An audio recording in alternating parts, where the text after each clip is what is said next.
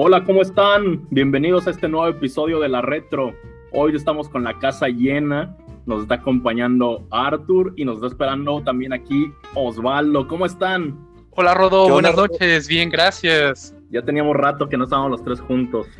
Ya hacía falta, ¿no? Sí, totalmente. Híjole, estos episodios se ponen muy buenos de dos, pero con tres, híjole, se siente diferente, la verdad que sí. Donde se arma bien.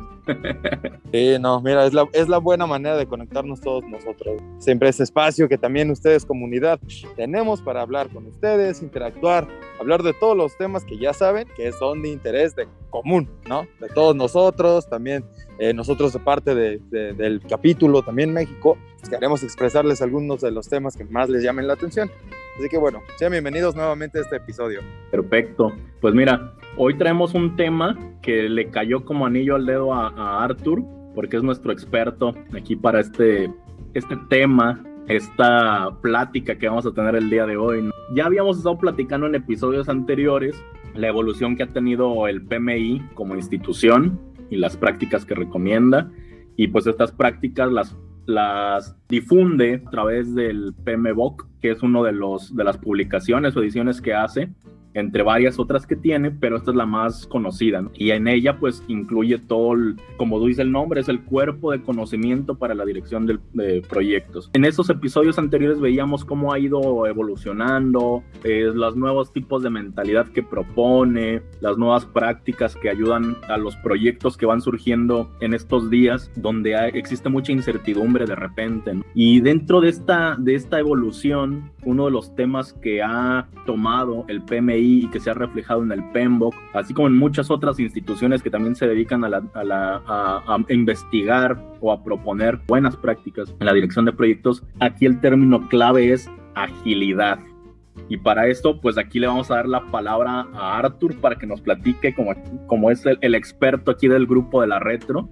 Arthur, ¿qué es la agilidad o qué es lo que debemos de entender me imagino que muchos lo han llegado a escuchar. Ah, es que este es un proyecto ágil o estamos utilizando una metodología ágil. Pero en sí, ¿qué, qué es la agilidad? ¿Qué deberíamos de entender o cómo deberíamos de, de, definir así en general en el mundo de los proyectos? ¿Qué es la agilidad? Wow. Rodo, la agilidad yo iniciaría con dos conceptos. Uno es adaptabilidad y el segundo es respuesta al cambio. Si entendemos que con esos dos conceptos, la agilidad eh, llegaríamos a que es la habilidad de las personas, equipos y organizaciones para crear valor y responder al cambio, así como tener éxito en un entorno que está cambiando constantemente, es decir, incierto. Y de aquí creo que es bien importante porque si recordamos a Charles Darwin, tiene una frase que me encanta y yo como amante de la agilidad la llevo ahí todo el tiempo. Eh, no es el más fuerte de las especies el que sobrevive, tampoco es el más inteligente, sino aquel que se adapta de una mejor manera al cambio. Entonces, en el entorno incierto en el que las empresas, las personas y la sociedad se está moviendo, la agilidad empieza a ser una respuesta. Sí, es Artur. Aquí quiero hacer un paréntesis porque eso que estás diciendo y que mencionaba, la incertidumbre. Para que entiendan lo que es la incertidumbre en los proyectos así de, rápido, tal vez también lo ibas a explicar tú, Artur, perdón, pero igual lo hago aquí como un, un inserto. La incertidumbre es no saber qué es lo que va a pasar, ¿no? Cuando tenemos duda de que vamos a hacer un plan, pero no sé si algo que suceda mañana ocasionado por mí mismo por mi grupo, mi empresa en la que yo estoy trabajando, podamos hacer algo que nos cambie el plan o algo externo, ¿no? El medio ambiente, la competencia, por ejemplo, otra empresa que sea nuestra competencia que tome la delantera, es lo que nos puede afectar, no poder planear con seguridad en cuanto a tiempo, en cuanto a costos, recursos, etcétera, esa es la, la incertidumbre. Un caso que le pegó mucho y que ayudó también a avanzar en cuanto a tecnologías, en cuanto a mindset, la forma de pensar en esta parte de la incertidumbre fue este caso que tenemos todavía ahorita del, del COVID. ¿Cuántos proyectos no estaban estimados para cierto tiempo, para ciertos recursos, ciertos costos? Nos pegó a este virus y todo cambió. Ese es un claro ejemplo de incertidumbre y que yo creo que muchos no tenían ni siquiera identificado, ¿no? Una pandemia. Y ese, pues nada más para fin del inserto, este, esa es la incertidumbre, ¿no? Dentro de los proyectos, el no saber cómo puede afectar las cosas, la variabilidad internas o externas que le pueden afectar a tu proyecto. Sale, Artur, te dejo, perdón. Oye, última, última interrupción, justamente. Adelante, adelante. Que siento que, que mucho es de recalcarse que esa adaptabilidad de la que estás hablando sí se tomó, híjole, para las vacunas tan siquiera, ese tema de el desarrollo tan concreto de unas vacunas tan eficientes en un muy, muy corto tiempo, significa que la gente se adaptó de una manera súper buena en cuestiones científicas, pero también en el modo de vivir, de cómo actuaron, la gente empezó con los cubrebocas, eh, bueno, que también había las personas de que decían que, eh, ya sabes, estas torres de 5G, ¿no? Que te inyectaban el chip con las vacunas y todo eso, ¿no? Pero la gente sí se empezó a adaptar bien, las escuelas tomaron las medidas necesarias, eh, bueno, también las personas, te digo, en convivencias, voluntariamente dijeron, ¿sabes qué? No, las reuniones ahorita de plano, no. Y eso es muy, muy importante de ver. Si en el día al día lo vemos, en los proyectos que tienen un compromiso, una responsabilidad más grande, evidentemente va a haber adaptabilidad. Tiene que haber, tiene que existir. Aquí cae exactamente como, como pieza de, de rompecabezas lo que nos decía ahorita Arthur, ¿no? Con lo de, de, la teoría de la evolución de Darwin, el que se adapta es el que, el que sobrevive. Entonces sí, lo estamos viendo nosotros. Literalmente. Lo estamos viendo ahorita en, nuestra, en nuestro día a día con este, con este virus que incluso el mismo virus está adaptando para sobrevivir a las vacunas. O sea, hasta en ese, hasta en eso tenemos el, el, ejemplo ahí. Ya tenemos Omicron aquí a la vuelta de la esquina. Eh, sí, ya, cuidado, síganse cuidando todos. Arthur, síguenos contando, por favor. Sí, eso es bien importante. Hay que seguir. Sí, sí, sí.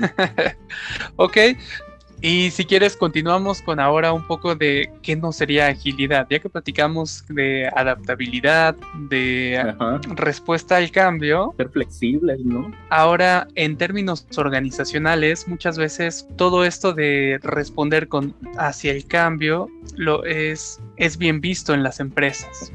Y entonces surgen modas y de pronto dicen, oye, yo quiero ahora ser ágil porque quiero entregar productos muy rápidos. Entonces, eh, eso es parte de no es ágil. Creer que la agilidad es una camiseta de talla única que funciona igual para todas las empresas. Creer que es una receta en la cual implementamos, mira, esta práctica que ya está ocupando, que está ocupando Microsoft o que esté ocupando Google y, y, nosotros también, entonces ya vamos a ser ágiles. Sí, ahí yo creo que cae mucho eso de que lo, llegamos a leer. Bueno, los que estamos más metidos en esto siempre andamos buscando, ¿no? Porque precisamente para cada tipo de proyecto cambia mucho la forma de trabajar andas buscando siempre y no falta el artículo en el que lees la fórmula Spotify, ¿no? Por ejemplo, yo siempre he visto Correcto. y la misma gente de Spotify siempre ha dicho que esa, esa forma o esa metodología que venden no es de ellos. O sea, como que alguien entendió que así funciona Spotify y la empezó a vender y los mismos de Spotify dijeron, oye, esa no es nuestra metodología, nosotros no trabajamos así. Como que ahí eso que estás mencionando, esas modas,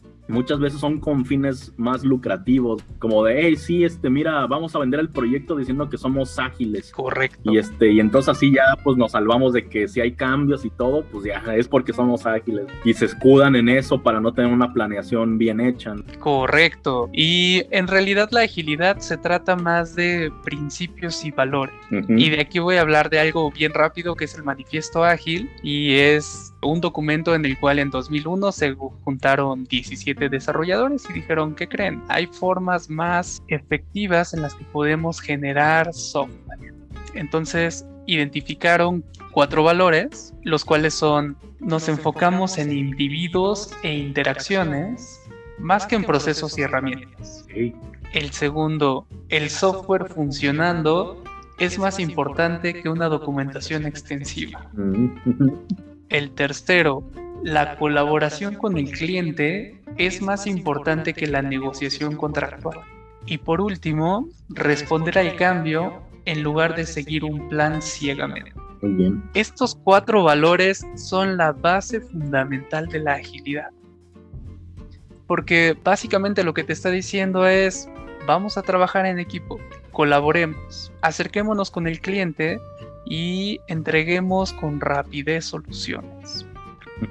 Por supuesto, que, aquí diga software funcionando es más importante que documentación extensa, no significa no hay que documentar. Exacto, yo creo que ahí es una, una de las malas prácticas que de repente se tienen, ¿no? Porque, sobre todo porque yo se los cuento así como experiencia personal en lugares donde me ha tocado estar en algunos proyectos ágiles y que son de software específicamente. Me tocó llegar a conocer a algunos desarrolladores que pues no querían ponerse a, documentar lo que hacían o hacer las pruebas, por ejemplo, ya ves que haces tus casos de prueba, tus casos de uso.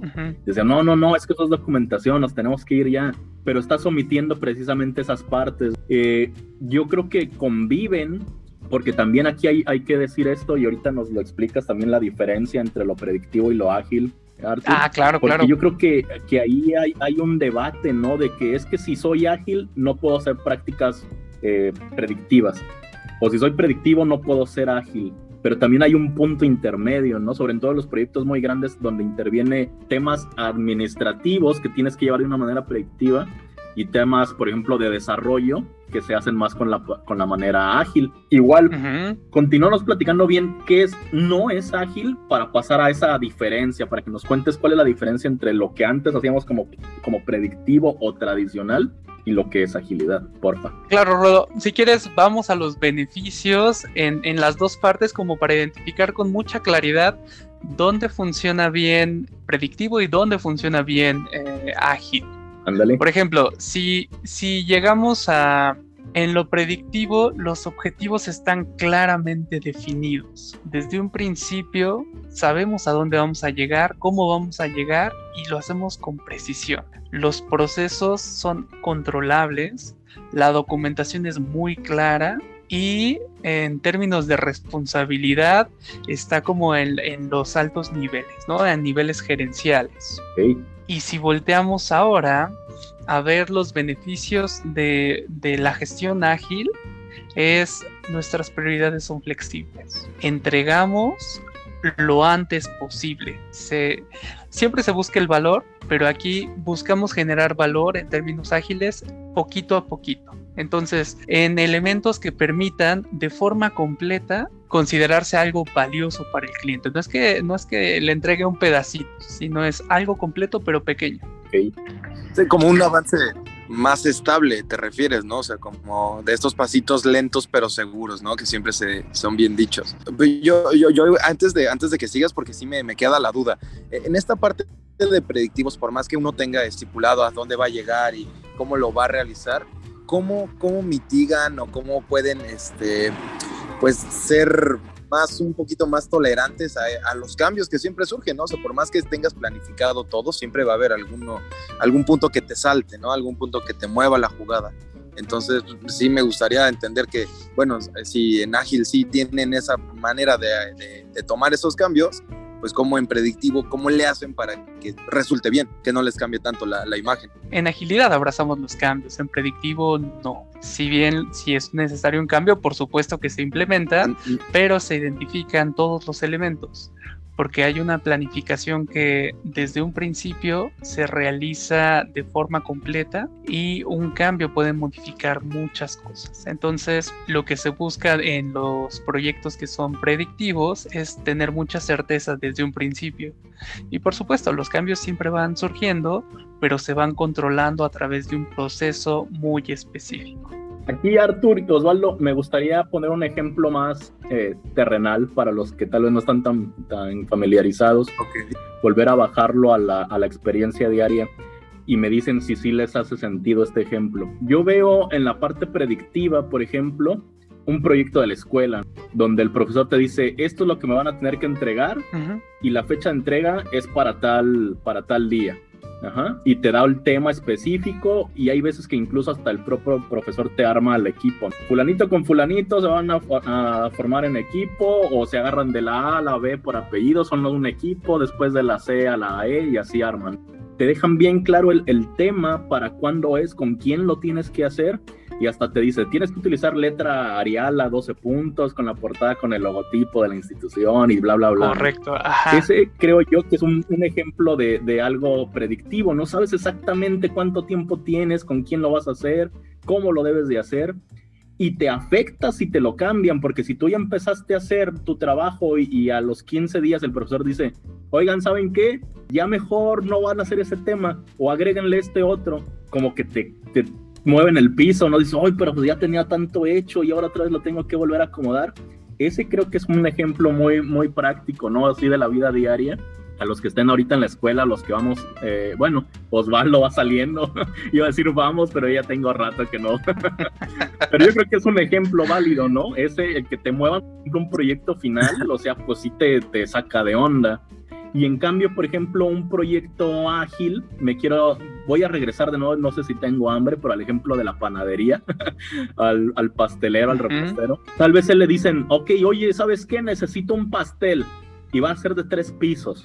Ah, ok, perfecto. Es para la boda de mi hija, por decir. Pero no sé de qué sabor quiero el betún ni hemos escogido todavía el, vestido y pues no sé si va a ser rosa, si va a llevar azul, entonces no, no te puedo decir todavía de qué color le pongas los arreglos, los adornos.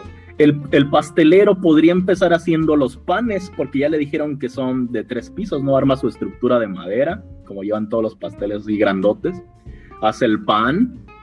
Y en lo que está haciendo el pan, pues está gestionando el alcance para que le confirmen si va a ser de color azul, si va a ser rosa, si va a llevar sabor vainilla, chocolate, si va a llevar fresa, si va a llevar cualquier otro, otra fruta. Ese es así como que, ok, sabemos que tenemos que hacer un pastel, que tal vez me sé la fecha, pero no sabemos ni el sabor, no sabemos el, el color que va a llevar, no sabemos ni eh, si le vamos a poner el nombre de la persona. Yo creo que ese es un ejemplo, no sé qué les parece. Ah, me gusta, Rodo. Y tal vez aquí podríamos tomar ese ejemplo del pastel para platicar acerca de las iteraciones, sprints o, o esas formas iterativas de ir generando valor. Tomemos el ejemplo que estás diciendo y vamos a hacer dos pasteles. Uno es el pastel tradicional, donde lleva la secuencia de una base, el, pan, por ejemplo. Va a ser un pastel sencillito.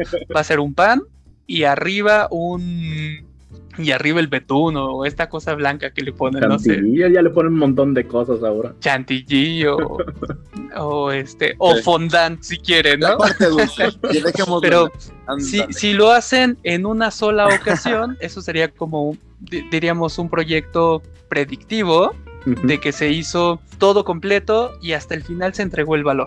Y si lo quisiéramos hacer iterativo y además ágil, podríamos decir, mm, ese, ese pastel completo, ahora voy a hacer pequeños pedacitos de este pastel. ¿Han escuchado los cupcakes? Sí, sí. Ok, imaginen que vamos a hacer un pastel, pero el pastel va a ser una suma de cupcakes. Entonces, el primer cupcake va a ser un pastel completo, pero va a ser chiquito. Es un pedazo, sí. Podrías vender ese pedazo, por supuesto que lo podría vender. Y como va a ser una suma de esos cupcakes, lo que va a pasar es el primero que hiciste, ya tuviste interacción con el equipo, ya aprendiste, ya lo tuviste que meter hacia el horno y con los que vayas haciendo vas repitiendo el proceso y por tanto vas generando más experiencia, vas aprendiendo de los errores y eso te va sirviendo para seguir haciendo los siguientes cupcakes. Entonces, de esta forma ponemos un ejemplo de qué es iteración, que son como esos pequeños cupcakes que vamos entregando valor, hasta formar un pastel completo, que podría en algún momento decirle al cliente, ¿sabes qué? Pero lo quería de fresa, pero ahora no solo es de fresa, con los cupcakes quiero mitad chocolate, mitad fresa, mitad frambuesa, perdón, no, un tercio de, chocolate, un tercio de fresa y un tercio de frambuesa.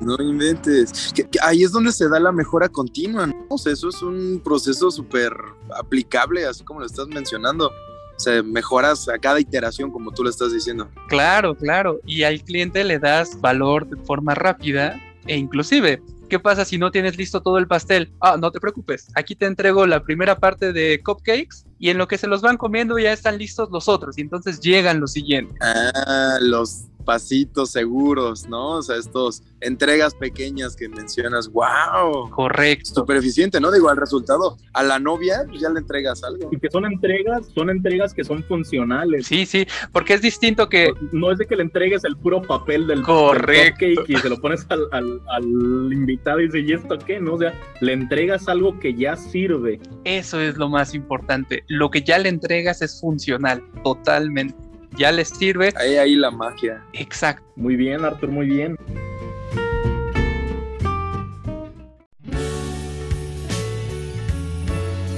Hola, soy Mari Cárdenas de Gil, presidente del PMI Capítulo México. Quiero aprovechar estos minutos para desearles a toda nuestra audiencia unas hermosas navidades en unión de su familia y que el 2022 sea aún mucho mejor de bienestar y aprendizaje. Un abrazo para todos. Hola, yo soy María Padilla Olvera, vicepresidenta de Desarrollo Profesional del PMI México y en esta Navidad quiero desearte que tus proyectos personales y profesionales vayan alineados con tu propósito de vida para que logres trascender a través de estos y así puedas ser feliz hoy, mañana y siempre. Feliz Navidad y próspero año nuevo. Hola, yo soy Sergio Villela del PMI Capítulo México. Deseo que proyecten y cumplan con el objetivo de tener una feliz e increíble Navidad en compañía de todos sus seres queridos.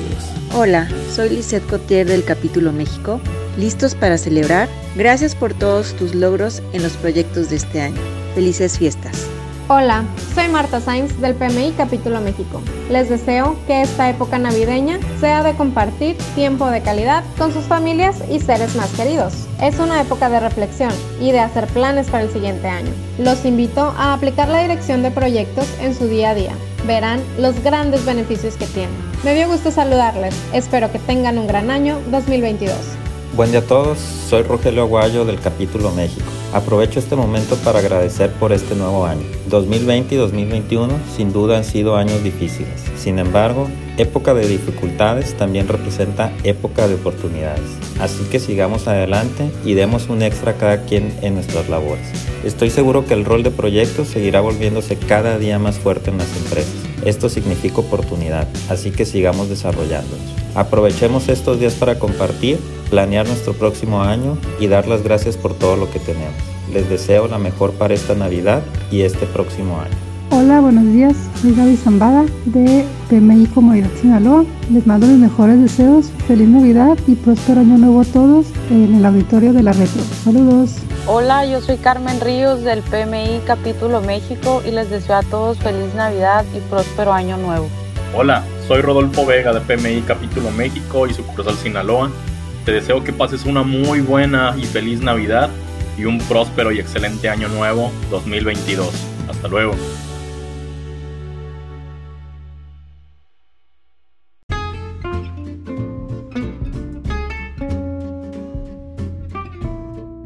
Oye, y, en esto de la agilidad, pues así como está, por ejemplo, las metodologías eh, predictivas o tradicionales, que son las que ya tienen más tiempo, por mencionar una, que no necesariamente estamos hablando de que sean así súper cuadradas, porque han ido evolucionando también, pero como referencia, nada más por decir, está por ejemplo el PMBOK como cuerpo de conocimiento, está por ejemplo Prince, que pudiéramos decir que son las predictivas porque son las que tienen más tiempo, ¿no? Y que la gente puede llegar a decir, no son ágiles, sin embargo, sí han evolucionado y ya no son así como que el cuadrado perfecto de lo predictivo.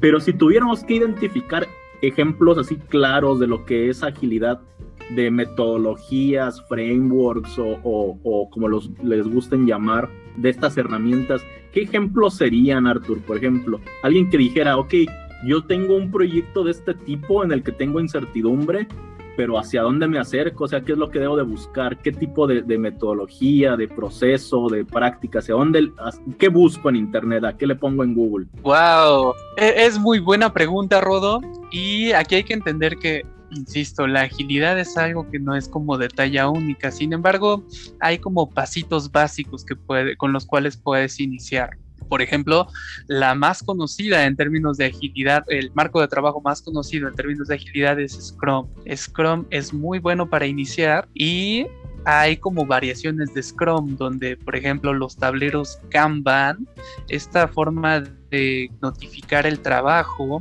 a través de tableros visuales en donde identificas cómo todo va avanzando, dónde se están generando cargas de trabajo, entonces empieza a ver todo ahí lleno, funciona es decir, Scrum, Kanban, una combinación de los dos que es Scrum Ban y también va todo va a depender de aquí de muchos factores, por ejemplo, el ciclo de vida. También aquí podríamos hablar de elementos lean. ¿Qué pasa si estás en una empresa donde debes de generar productos con mucha rapidez y esos productos lanzarlos lo más rápido al mercado de tal forma que valides si está funcionando o no está funcionando? Entonces aquí voltarías a ver, por ejemplo, a Lean Startup, que es una forma en la que todas estas empresas de Silicon Valley este, están operando, donde lanzan los productos lo más rápido, los servicios o productos lo más rápido y validas con, el mercado si funciona o no funciona. Si no funciona, es una forma de validar.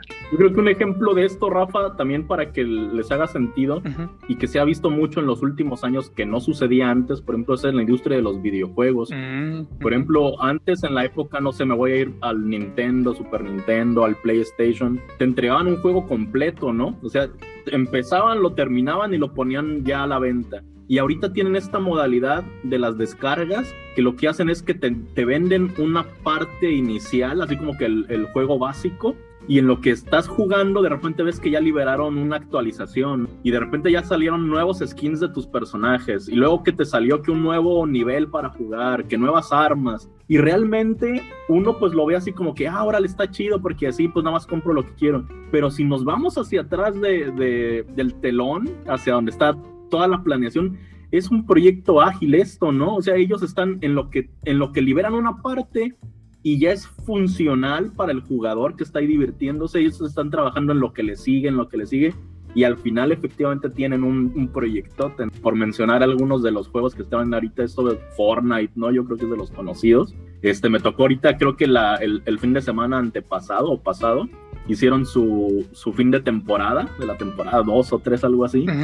Y apenas empezó, lo liberaron y ya dicen, ay, los nuevos skins son estos, ¿no? Y por ahí está Spider-Man y algo así. O sea, lo que hicieron es que lo que todo el mundo estaba jugando bien divertido su temporada 2, ellos estaban atrasito acá jugando, ¿no? Este, desarrollando, perdón, para poner todo en orden y tener este entregable listo también para la fecha en la que hicieron su cierre de temporada. Eso que acabas de comentar es un ejemplo claro de Lean Startup. Lanzan con mucha rapidez y también es de agilidad, por supuesto. En lugar de tardar años desarrollando los juegos, generas las características básicas y las lanzas al mercado. Sí, y, y, ya sabes si les gusta o no, ¿no? Antes de invertirle todos los millones aparte. Pero lo mejor, los mismos usuarios se convierten en tus testers, el equipo de validación. Órale, sí que yo creo que era el sueño de muchos, ¿no? Decíamos, ay, imagínate trabajar probando videojuegos y ahora es lo que realmente hacen. Eres videojugador y estás testeando los juegos al mismo tiempo. Estás eres parte del equipo realmente porque estás testeando eso, ese juego para ver si sí tiene fallas, y no tiene fallas, las ideas que se validan, los skins, que las armas, las que nadie compra, las descartan. A los personajes que más duran les crean más skins, o sea, tú estás siendo parte activa, ¿no? qué, chido es esto ahora con esta tecnología, cómo va avanzando. Y todo esto es parte de un proyecto, o sea, y es lo que les decíamos desde el episodio 1, todos estamos envueltos siempre en proyectos, pero no nos damos cuenta. Todo es un proyecto realmente. Sí, claro, y aquí se, se visualiza el valor de la colaboración con el cliente. Exacto.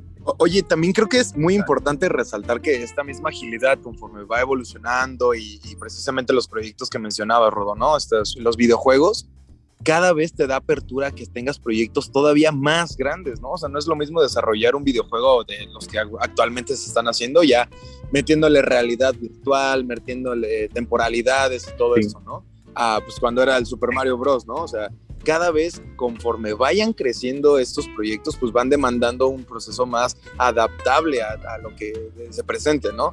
Entonces, pues eso es súper importante. Imagínate de aquí, pues en cuántos 10 años ha cambiado los videojuegos, ¿qué nos espera en otros 10 años, no? ¿Qué tipo de proyectos vamos a tener en un futuro? Sí. Claro, y además aquí se va integrando todas las, todas las variables, por ejemplo, el desarrollo tecnológico, que ya cada vez en casa hay mejores computadoras, mejores procesadores. Eso, eso. Eso permite a los desarrolladores, a, a las personas que están creando esos videojuegos, apalancar y generar mejores gráficos, mejores tiempos de respuesta, mayor interacción y colaboración entre los usuarios y todo eso tomarlo como información valiosa para seguir mejorando. Claro, claro, Ahí claro. Les, les quería hacer un, un- un margen porque sí es cierto que los proyectos que en los que más se nota son la- en, lo- en la parte tecnológica y cuando hablamos, por ejemplo, de los videojuegos, no quisiera hacer la, la como una única referencia de que esto se da solamente en software, porque yo creo que es lo que la mayoría también tiene así como que ah, ágil es con programación o es programa eh, de software, de desarrollo. Pero, por ejemplo, hay proyectos muy grandes que tienen que ver con, con adaptabilidad, con esta parte ágil, como lo hemos estado viendo, por ejemplo, últimamente en los lanzamientos espaciales, ¿no? Por ejemplo, ahí está SpaceX, que, que ha ido a, una, a, un, a un ritmo de prueba y error hasta que logró hacer reutilizables sus cohetes. Y, y esto es ágil. Correcto. O sea, tienes que ir probando, tienes que ir fallando, que lo que decía ahorita Arthur, el cambio es bienvenido. O sea, no nos quedamos con una idea única del cohete a como pensamos que tenía que ser, sino que vimos que no funcionó y lo rediseñamos. Y la siguiente iteración ya tenemos una mejora. Y a la siguiente una mejora y hasta que funcionó. Y ahorita ya nada más están en lo que decía también Osvaldo, que es la mejora continua. Ya funciona, hay que perfeccionarlo. Y esto viene desde mucho antes, ¿no? O sea, por ejemplo, ahorita el referente es SpaceX, por decirlo. Pero antes, mucho antes, la NASA, cuando ha- hacía sus, sus, pruebas para lanzamiento de los rovers, por ejemplo, ellos van y, y se van a un desierto y ponen ahí al robot y están haciendo pruebas con un robot ya que ya es funcional y dicen, ah, ok, ya rueda y, y recibe las órdenes. Ahora vamos a probarle la cámara. Y a la siguiente iteración ya salió ahora una tenaza, ¿no? Que puede recoger piedras y así. A la siguiente iteración ahora ya toma fotografías.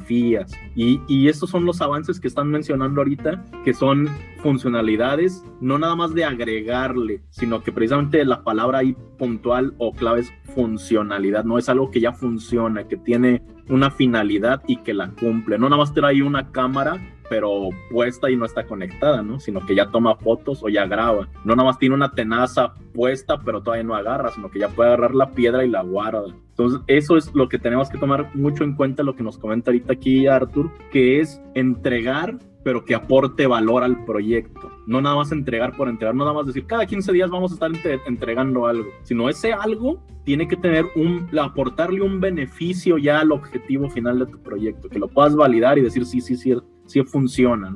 Y bueno, pues está muy entretenido Claro. esto. ¿Qué más nos puedes contar, Artur? ¿Sabes? ¿Sabes? So- solo, solo algo más que es bien importante, Rodo, Osval, el, la experimentación. Es bien importante en la agilidad la que, que empecemos a hacer las cosas distintas.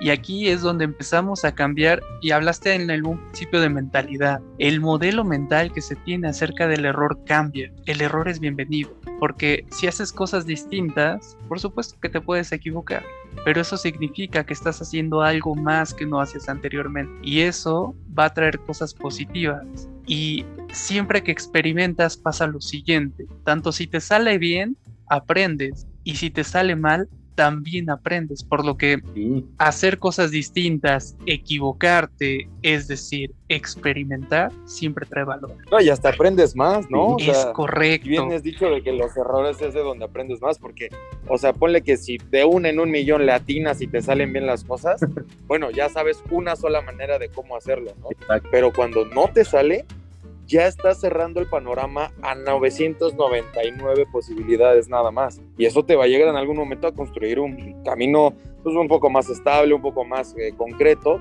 de mejora continua. O sea, eso está Así es, bien. sí. Y aquí viene lo padre, porque si decimos que en los proyectos ágiles vamos generando valor a través de iteraciones, el error es, es, es mucho más pequeño, Claro. lo cual significa que si te equivocas, tranquilo, no vamos a tirar la empresa. Pero con esos pequeños errores y esos pequeños aprendizajes, lo que vas haciendo es generar capacidades, generar habilidades, generar los elementos que se necesitan para que las empresas puedan seguir creciendo. Entonces, te equivocas pequeño, pero aprendes en grande. Órale, eso está muy bien. Uy, ese es un lema. Eso está como para el mantra total. Una playera con eso así serigrafiado. Entonces, mañana amanezco tatuado con eso. así. Equivócate, pequeño, pero aprende en grande. No, hombre, estuvo de lujo, ¿eh? Me gustó esa, esa, Por ahí decían que Mark Zuckerberg tenía un lema así parecido, ¿no? Cuando empezaba en Facebook que decía, corre y rompe cosas. Correcto. Que básicamente es esto, ¿no? Avanza, ve avanzando y equivócate. Y, y es lo que nos dice ahorita Arthur. De, de todas esas equivocaciones aprendemos más que cuando solamente este, le dimos a la primera, como decía Osvaldo. Eh, porque ya aprendimos un montón de cosas que no pueden funcionar para ese proyecto específicamente, pero que probablemente nos van a ser de utilidad en otro. O muchas de las cosas de las invenciones se han dado cuando alguien trataba de buscar una cosa y le salió otra.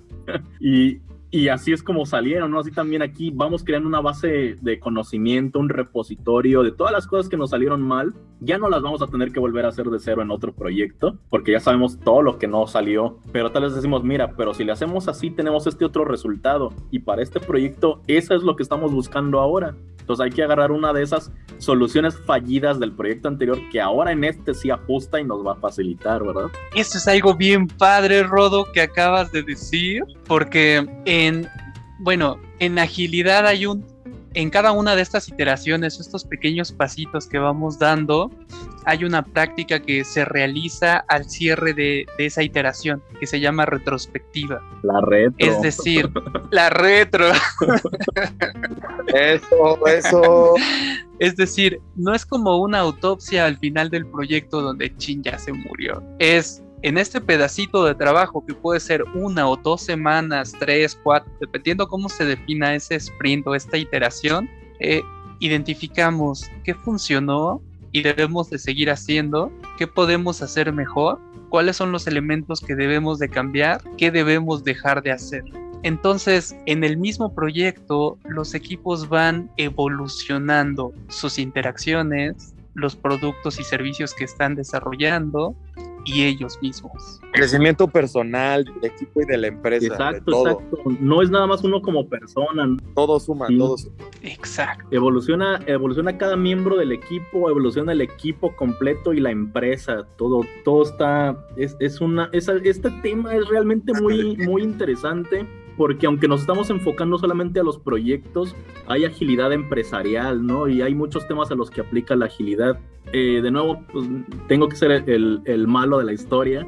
Ya nos estamos pasando el tiempo y aunque es comprensible porque igual no queremos apabullarlos con tanta información, Recuerden que estamos en el tronco común. Más adelante en las siguientes temporadas, ahora sí vamos a tener más tiempo para diseccionar todos estos temas que son muy interesantes. Pero ahorita me gustaría, de manera así muy, muy breve, para también que no se largue tanto el podcast, ¿con qué nos vamos, eh, Osvaldo? Dejamos a Rafa, que es el, experto hasta el final. ¿Con qué te vas tú? ¿Qué es la agilidad? ¿Cómo la aplicas? ¿Cuál es tu, tu conclusión de este, de este episodio? Mira, creo que eh, evidentemente es un un punto que quizá estamos aplicando sin darnos cuenta, porque a diario nos estamos adaptando a qué cosas están cambiando en nuestra vida personal, profesional, eh, inclusive hasta en el camino que tomas de tu bici, hay un bache nuevo. Y es como te vas adaptando en estas cosas.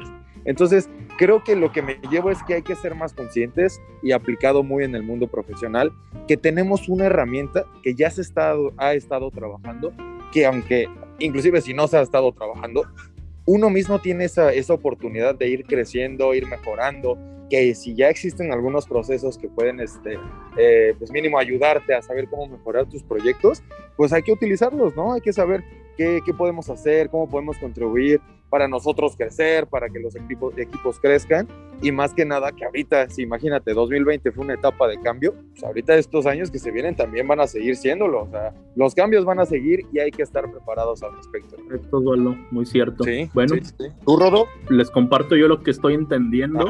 y ya para que dejemos al, al, experto al final y nos despidamos. Yo lo que estoy viendo aquí, Artur, Osvaldo, se me hizo muy interesante la parte de, de, cómo lo, lo, empezó con el primer ejemplo, la parte de la, de la teoría de la evolución, ¿no? de la adaptabilidad. Eh, esto de, de, recibir el cambio, de no cerrarte, lógicamente en la medida de lo, de lo posible, porque como ya decíamos, si te estás en un proyecto en el que todo está bien definido, no lo forces a que sea algo ágil, porque ya tienes bien claro qué es lo que uh -huh, tienes que uh -huh. hacer. Entonces, no intentes ser agilista, por como ahí le llaman algunas personas, ¿no? A, los que usan mal agilidad, que todo lo quieren hacer a, encajar así a, fuerza. Eh, no, no lo hagan esto, esa es una mala práctica. Si tu proyecto está todo bien definido, sabes cómo tienes que entregar las cosas, el equipo que tienes, los recursos, el dinero, el tiempo, etcétera, vete por la manera tradicional porque se te va a facilitar para ese específico tipo de proyecto. Si tú tienes incertidumbre, es entonces donde sí puedes empezar a explorar las prácticas ágiles para ver cómo puedes ir a entregar de poco a poquito cosas que vayan siendo funcionales para ver si sí está funcionando. O sea, la palabra aquí es función, que puedas probar que lo que estás haciendo tiene un valor y aporta un beneficio. Eso es con lo que yo me quedo. No forcen las cosas, no intenten ser ágiles cuando no, no se necesita, ni quieran ser tampoco siempre predictivos de decir, no es que es de A a la Z, cuando tienes mucha incertidumbre, ¿no? Adáptate. Por ahí decía Bruce Lee, ¿no? Tenías que ser como el agua. El agua se adapta a la forma, al contenedor en el que lo tienes y encuentra un obstáculo, le pasa por arriba, le da las vueltas, siempre busca el camino. Así tenemos que ser nosotros en la vida diaria y sobre todo los que nos dedicamos ya a la dirección de proyectos. Esta es la mentalidad que debemos de tener. Me gusta esa, esa forma en la que lo explicaba Bruce Lee. Hay que ser como agua, ser líquidos. Por ahí lo dicen incluso hasta en, los programadores. Los desarrolladores y los diseñadores tienen algo que antes le decían diseño líquido, que se adaptaba a las pantallas. Si lo veías en un teléfono chiquito, en una pantalla, se adapta. Entonces, esa es la palabra que yo les quiero dejar a todos ustedes. Adáptense, no sean, no se casen con una cosa, evolucionen, adáptense y sean cada vez mejores. Arthur, tu conclusión, por favor. Claro, Rodo. Eh, mi conclusión sería, de lo que se trata es de contar con las habilidades y mentalidad ágil para estos tiempos de grandes retos y cambios rápidos. Donde aprovechemos cada uno de esos cambios en pro de nuestros proyectos y como project managers seamos capaces de gestionar proyectos predictivos, iterativos o adaptativos, ágiles, como les denominamos, ¿no? Sin importar su tamaño y con una lógica muy enfocada hacia las personas y hacia la generación de valor. Y cuando digo a, la generación de valor me refiero a entregar soluciones con mayor rapidez al mercado, hacer más felices a nuestros usuarios, clientes, stakeholders o personas para las cuales estemos desarrollando los productos servicios y generar un impacto positivo en las realidades de esas personas. Con eso es con lo que concluyo. Perfecto, muchísimas gracias Artur, Osvaldo. Quiero, ahorita que mencionabas a la audiencia, pues nos debemos a ellos porque si no nada más estaríamos hablando como locos. Y aquí en el Instagram quiero hacer algunos eh, comentarios, nos han estado dejando sus likes, nos han estado dejando ahí algunas palabras. Jime-GJ nos dio un like a, a varias de las publicaciones que hemos hecho. Está Bella HC14, dice que es un gran podcast y le gustó mucho. Eh, Jime en otro nos decía, es un podcast bastante interesante, espero más episodios. Sí, todavía nos quedan algunos de esta, de esta temporada, Jime. Tenemos a Ari-Dani05, dice, es interesante cómo contribuyen los proyectos a mejorar los resultados de una empresa y al desarrollo profesional de las personas. Me encantó. Gracias, Ari. Tenemos a AAAVAL-es. Apenas el día de ayer escuché su primer capítulo, me interesó demasiado, muy buen podcast, veré todos los demás. Perfecto, tenemos ahorita cinco y con este van a ser el sexto y ya estamos pensando en la siguiente temporada, ¿no? Nos vamos a tomar tal vez un descanso para, para planificarlo bien, para adaptarnos a todo lo que nos están diciendo, para ser ágiles en la medida de lo que se necesite. Eso. Eh, Tais, Tais.ari Dice, me gustó muchísimo, muy buen podcast, la verdad lo recomiendo, escucharé los demás. Muchas gracias, Thais. Y así pues tenemos a, Erika Portugal, que también nos dice que le gustó mucho, que le sirve para aprender sobre empresas y desarrollo profesional. Perfecto.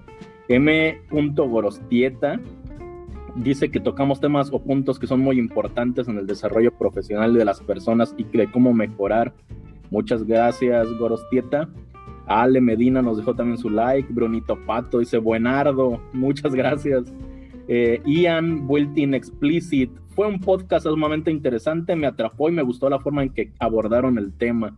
Muchísimas gracias. Majo Cabal también dice, me pareció un podcast súper interesante que aborda temas bastante importantes y de una manera sencilla, dejándome con ganas de aprender más. Perfecto, es lo que estamos buscando. Aquí ya les dijimos algunas, algunos temas donde pueden buscar, ¿no? Busquen ahí Scrum, busquen Kanban, busquen agilidad. Ya van saliendo ahí estos conceptos para que se puedan seguir interesando y aprender cada vez más. Eh, Pilar, Pilar nos dejó aquí también sus likes. Di-Carza05 eh, nos dice, me gustó mucho el podcast, es un tema muy interesante que me llamó mucho la atención. Perfecto, tenemos también a topos.p, Dita Livers, Pic Gaona y muchísimos más que nos están dejando.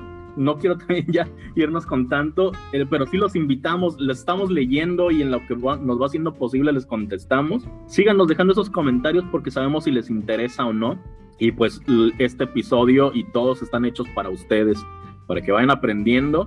De una u otra forma, nosotros ya conocemos los temas y lo que queremos es compartir, traspasar este conocimiento y esta experiencia que tenemos. Así como desde el PMI y a través de sus publicaciones nosotros hemos tenido estos beneficios, hemos obtenido esta experiencia, estos conocimientos, ahora nosotros queremos pasárselos a ustedes y también los invitamos a que se acerquen al PMI porque como bien dice, cosas buenas suceden cuando te acercas al PMI. Y pues muchas gracias al capítulo México, a toda Latinoamérica, a los cinco capítulos de aquí de México, a Estados Unidos, Costa Rica, eh, nos están escuchando de varios otros puntos de, de, Latinoamérica. Gracias a todos ustedes y pues no nos queda otra más que invitarlos a que nos escuchen en el siguiente episodio. Este fue uno de los largos, ojalá y, y les guste porque está muy interesante. Rafa, Osvaldo, muchísimas gracias de nuevo por acompañarme en este episodio. Nos vemos en el siguiente. Claro que sí. Gracias, Rodo. Gracias, Osvaldo. Nos vemos. Cuídense. Bye. Bye.